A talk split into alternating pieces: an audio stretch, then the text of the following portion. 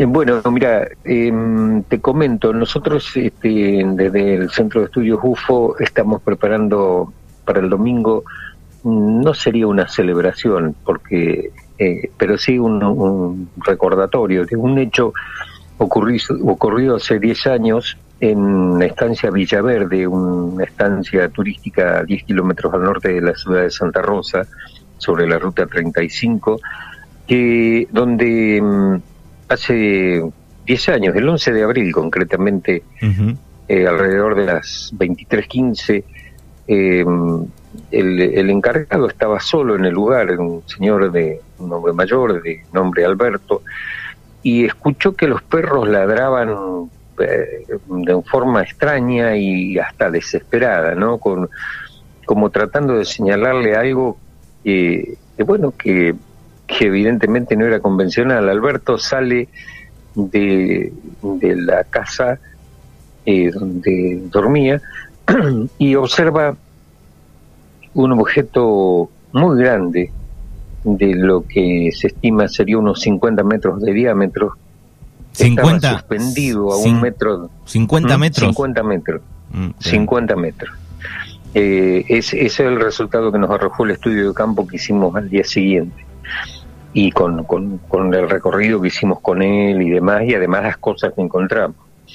Eh, él estima que estaba a un metro del piso, suspendido en el, aire, pero a un metro del piso, y, bueno, eh, la luz era tan potente que, que obligó a que Alberto se pusiera un par de lentes ahumados. Me, llamó la atención porque antes la gente de antes decía lentes ahumados a, al anteojo que nosotros le decimos de sol, ¿no? Sí.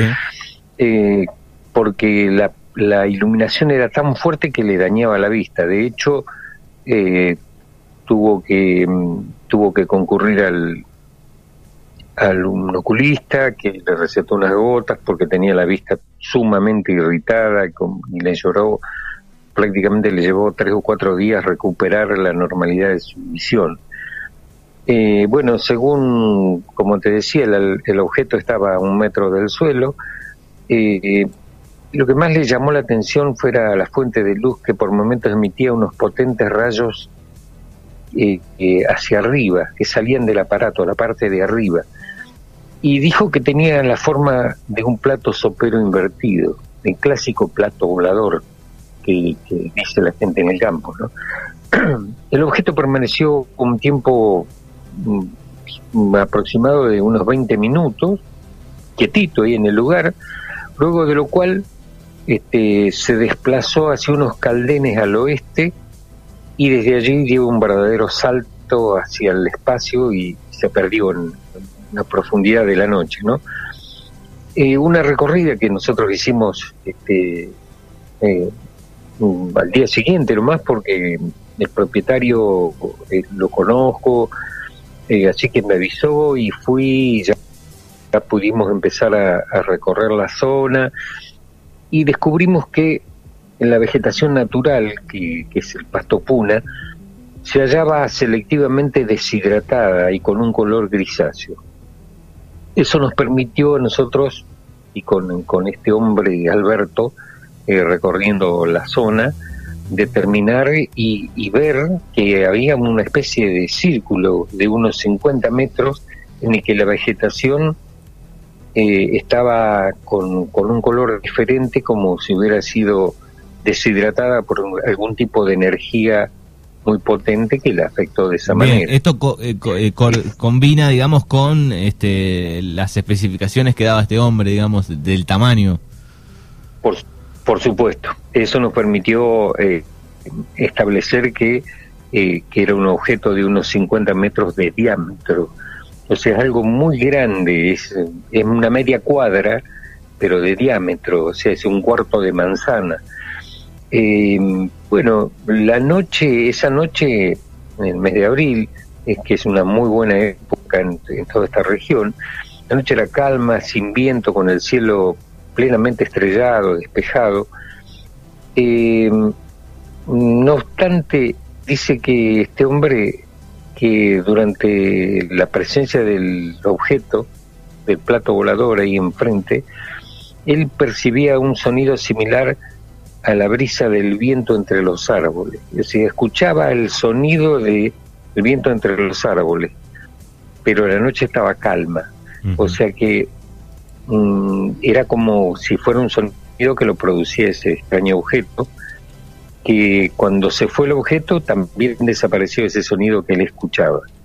Eh, también, bueno, se detectó el comportamiento nervioso de los animales, que duró aproximadamente unos tres días. Eh, y como te dije al principio, la potente luz afectó temporalmente la visión normal del testigo. Tuvo, tuvo los ojos enrojecidos hasta tres días después. Y bueno, las molestias desaparecieron con el tratamiento que le dio el, el oculista.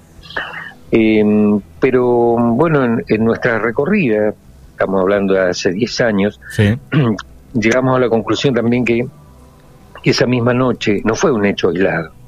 Esa misma noche un grupo de vecinos de, un barrio emplazado al este de la ciudad fueron alertados por un, un niño de 7 años a las 2 de la madrugada del domingo sobre la presencia de una estrella muy extraña. Y cuando digo estrella, este, en el informe lo escribí y le puse comillas, porque los testigos después hablaron de la estrella y definieron que era un objeto ovalado, de gran tamaño, muy luminoso, que despedía en todo su entorno luces de variados colores, y luego de varios minutos de observación, em, el objeto, eh, casi como en el caso anterior, saltó hacia arriba y a una velocidad fantástica se perdió en el espacio. Eh, hay varios testimonios, no solamente el de un niño de 7 años en ese entonces, que hoy ya es un adolescente de 17, sino de, bueno, de sus padres y los vecinos que como la noche estaba hermosa, este, estaban aún despiertos, ¿no? Bien, así que se, suman... años no había pandemia. Sí, sí, digamos que, que a la historia se suman este, más testigos de este objeto. Eh, exactamente, no, y que no es un hecho aislado porque eh, eh, si bien en la estancia Villaverde el hecho ocurrió a las 23.15 aproximadamente, en esa misma noche, a las 2 de la madrugada, fue observado el objeto en, en, otro barrio de la ciudad. Y, bueno, de alguna manera sirve para rescatar los casos, este, la cantidad de casos que nosotros hemos podido trabajar eh, y estoy preparando una batería de eh, relatos así, de este tipo, para la audiencia de Puente 2001 en la radio, eh, y, rescatar precisamente este tipo de hechos que son los que más le llaman la atención a la, gente y que sirven también para como disparador para recordar historias de algún familiar que ha visto algo similar y, eso me parece lo importante. Bueno, genial. Así obviamente, obviamente haciendo, no dejando de lado, eh, te digo, la semana pasada, eh, durante toda la semana, recibí más de 10 fotografías, no solamente de La Pampa, sino de la comarca andina, en la zona del Bolsón, de ovnis, fotografiados de día y de noche en, en esta parte de la Patagonia Em, eh, imágenes que me llegaron para su análisis, o sea que la actividad es permanente en toda esta zona eh, en cuanto a, la, descripción de objetos que pasan.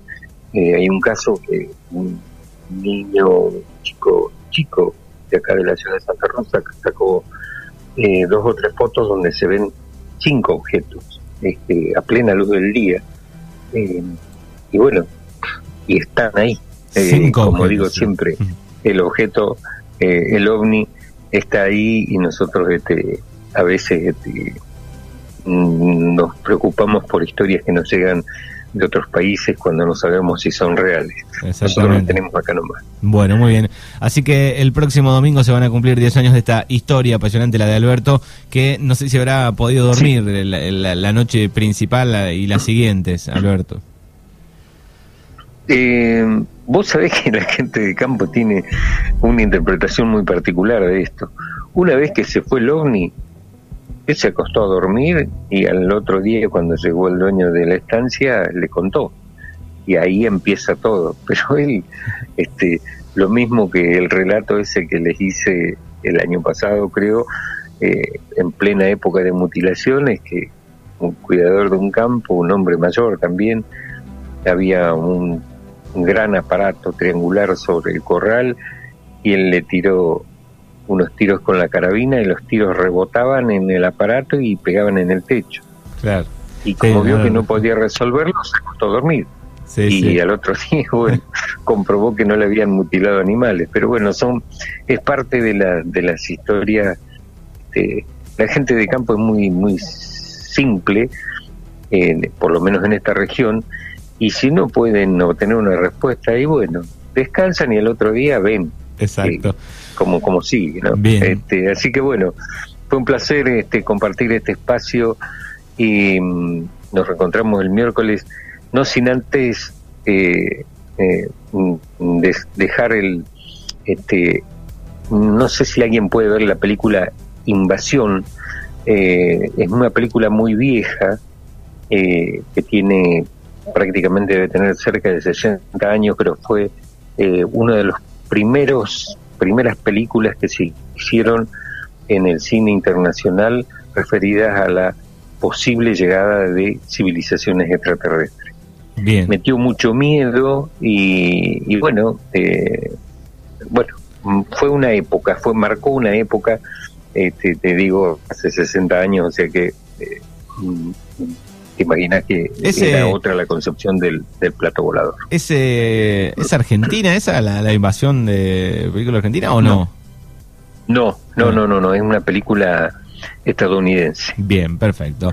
Eh, no sé si se estará en, la, en, las, en las plataformas de, cine de, de, Amazon o de Netflix. Mm, no la he visto, eh, porque te digo, es una película muy vieja. No obstante, este, vamos a hacer mención a algunas películas que eh, vale la pena ver. Bien, Quique Mario, con Puente 2001 aquí en Mañanas Urbanas. Buena semana, Quique. Bueno, gracias igualmente, un abrazo a todos y eh, mm, te cuento un secretito, eh, lamentablemente esta segunda ola frena lo que para mí va a ser como de alguna manera brindar una sorpresa a toda la audiencia de esa región. Eh, esperemos que, que, no haga demasiado daño esta segunda ola porque mi idea era em, comenzar una recorrida por distintos puntos de aquí de la provincia de La Pampa y cuando estuviera en la zona de Guatraché iba mi idea era llegar hasta de y, y bueno por lo menos hacer un encuentro con todos los protocolos este posibles claro pero conocernos dejar algunos libros a, a la gente a los seguidores eh, así que está en carpeta si no causa demasiado daño esta segunda ola, eh, en el transcurso de este invierno eh, los voy a visitar. Bueno, muy bien, me parece genial. Gracias, Kike, hasta la semana que viene. Abrazo, abrazo, gracias.